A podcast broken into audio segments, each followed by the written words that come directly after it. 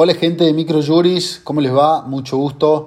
Mi nombre es Tomás Vega, yo soy abogado que me vengo dedicando al derecho del consumo hace mucho tiempo y en lo particular vengo estudiando el Instituto del Daño Punitivo. Em, en esta oportunidad vamos a conversar sobre el fallo de Itela Belén contra LATAM. No quería dejar de mm, aprovechar la oportunidad para agradecer a Federico, a Irene y a toda la gente de Microjuris que nos presta el espacio para compartir este mm, valioso precedente eh, que a mi modo de ver eh, sienta una interesante jurisprudencia a favor de los consumidores. Eh, sin más preámbulos, les voy a contar cómo fueron los hechos. Y esto es un caso personal. Acá estamos hablando de que yo rompí con el mito de que no hay peor cosa que abogado de causa propia. Bueno, eh, por suerte a mí me fue bien. Yo me casé y me iba de luna de miel. Eh, yo tenía dos vuelos que partir. Yo soy de Córdoba.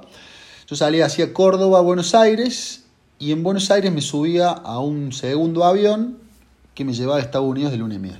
Bueno, la luna de miel la empecé, eh, la verdad que divino como la empecé, porque llegás al aeropuerto con, todas las ganas de disfrutar el viaje y te encontrás con que del otro lado del mostrador no había absolutamente nadie. No pude hacer el check-in, no pude eh, embarcar, no pude despachar valija, me encontré con eh, absolutamente nadie y automáticamente comencé a llamar al call center de LATAM, ya me imaginaba lo que estaba sucediendo. La cuestión es que tuve que tomar una decisión en tiempo récord porque el tiempo pasaba y si yo seguía dilatando el viaje a Buenos Aires era probable que pierda el segundo vuelo. Eh, me vuelvo a mi casa en un taxi, ya con la, amargura importante de, empezar el viaje con el pie izquierdo. Lleno el, el baúl con las valijas y manejo 700 kilómetros hasta Ezeiza, me acuerdo que llovía, eh, la verdad que era una mala suerte tremenda. Llego por suerte a Ezeiza y me voy de luna de miel. Cuando vuelvo, comienzo a hacer un reclamo en contra del ATAM y les solicito el reembolso del billete que nunca pude usar y que eh, esa cancelación del vuelo no era imputable al pasajero, razón por la cual solicité el reembolso. Bueno, a partir de ese momento empieza un camino engorroso, tortuoso, eh, con LATAM, que lejos de colaborar y solucionar con un problema tan básico eh, y realmente un problema legítimo que yo estaba reclamando, eh, prácticamente la empresa me dejó sin opción, sin alternativa que tener que iniciar un reclamo judicial. Lo citamos a mm, audiencia en defensa del consumidor, por supuesto que no fueron. Lo citamos a audiencia en una mediación privada, también con la intención de conciliar, tampoco fueron. Lo único que ofreció LATAM en su momento fue un voucher compensatorio para la compra de futuros pasajes, lo cual yo lo rechacé porque básicamente les dije, a ver, ustedes me van a devolver el plata, pero esa plata solamente la puedo usar con su propia empresa para volver a comprar pasajes y la verdad es que yo me siento un ren, me parece que esto es injusto, no corresponde, yo voy a proceder por la vía judicial por el reembolso. No solo eso, sino que después reclamamos daño moral y la aplicación del Instituto del Daño Punitivo. A partir de ese momento se torna interesante eh, la situación. La primera cuestión que yo tuve que dilucidar fue la del juez competente y la ley aplicable. La regla en reclamos contra aerolíneas, al menos hasta ese momento, era que eh, todos los reclamos se encausan por el lado de la ley, eh, perdón, por el lado de la justicia federal y se aplican las normas del Código Aeronáutico. Bueno, yo ahí eh, la verdad que nos animamos a, innovar, a romper un poquito con el molde eh, y nosotros interpusimos la demanda en la justicia ordinaria en la provincia de Córdoba. ¿Cuál fue el argumento? Pasajero es quien se sube el avión, pasajero es quien viaja, pasajero es quien efectivamente utiliza el servicio de contrato de transporte aéreo. Yo ni siquiera despaché valijas, yo ni siquiera pude hacer el check-in. Yo acá simplemente estoy denunciando incumplimiento contractual, solicito reembolso, pero al mismo tiempo, al enmarcarse esta situación bajo la ley de defensa del consumidor, estamos reclamando daño moral y también dejamos abierta la posibilidad para que el juez aplique una multa ejemplar. Sobre todo con los antecedentes, y yo entiendo que acá ha habido una, conducta deliberada de la empresa en no querer reembolsar eh, un reclamo que a mi modo de ver era legítimo y completamente válido, que era decir, a ver, si el vuelo se canceló, me tenés que devolver el dinero. Bueno, Eh, ahí tuvimos la primera la primer situación que eh, tuvimos que dilucidar contra todo pronóstico, porque recuerdo haber hablado con colegas y siempre me decían lo mismo. La competencia federal, es poco probable que un juez de la justicia ordinaria se aboque a dirimir este conflicto y menos probable es que alguien venga y al mismo tiempo te aplique también la ley de defensa del consumidor por vía del artículo 63. Acá quiero hacer un paréntesis. La defensa de las, de las aerolíneas generalmente en todos los planteos, eh, al menos acá que yo llevo en Córdoba, eh, es un tanto, le diría que aburrida, porque siempre repiten, copian y pegan lo mismo. Eh, se agarran de, la regla de que el juez competente es el juez federal y, y, te invocan el artículo 63 de la Ley de Defensa del Consumidor como si fuese una especie de bill de indemnidad que impide que se aplique la normativa consumeril eh, en este tipo de eh, contratos.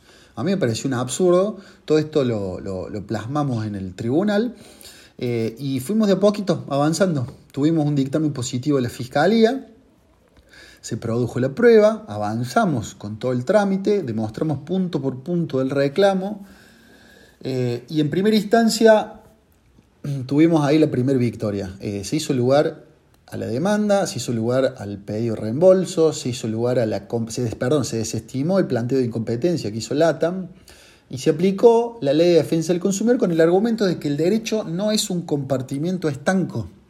Eh, esto de pensar de que las distintas ramas del derecho eh, funcionan eh, por, por andaliveres separados y, y, no pueden dialogar entre ellas, me parece a mí un absurdo. Y bueno, eh, creo que fue un acierto eh, por parte del tribunal interpretar la litis de una manera sistémica, completa. La ley de defensa del consumidor, el código civil, por supuesto que el código aeronáutico, las, reglamentaciones específicas, etcétera, etcétera. Pero todo bajo el paraguas protector del artículo 42 de la ley de defensa del consumidor y haciendo foco sobre todo en la violación al trato digno y en la violación al deber de buena fe que debe guiar cualquier relación de consumo. Bueno, en resumidas cuentas, eh, en instancia de apelación, la Cámara Séptima de Córdoba confirmó el fallo de primera instancia del mm, juzgado 45 de Córdoba, eh, y a partir de ahí todo el pronóstico indicaba de que o bien el TCJ o bien la Corte Suprema iba a dar vuelta a esto porque acá se estaba eh, rompiendo con esta regla de que las demandas en contra de aerolíneas se tienen que tramitar en la justicia federal.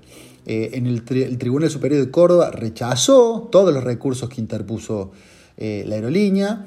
Eh, y después la aerolínea se me, llevó el expediente a Buenos Aires, fue por un recurso de queja. y hace 15 días, en el mes de abril del 2022, la Corte rechazó el recurso de queja por lo tanto, se confirmó el valioso precedente del caso Ditela contra LATAM. ¿Cuál es la conclusión que yo eh, saco entre líneas? La planilla al momento de ejecutar sentencia, eh, arriba de los 300 mil pesos, era una demanda eh, que empezó siendo de 4 mil pesos. Estoy convencido que 300 mil pesos a una empresa de la envergadura de LATAM no le mueve la aguja.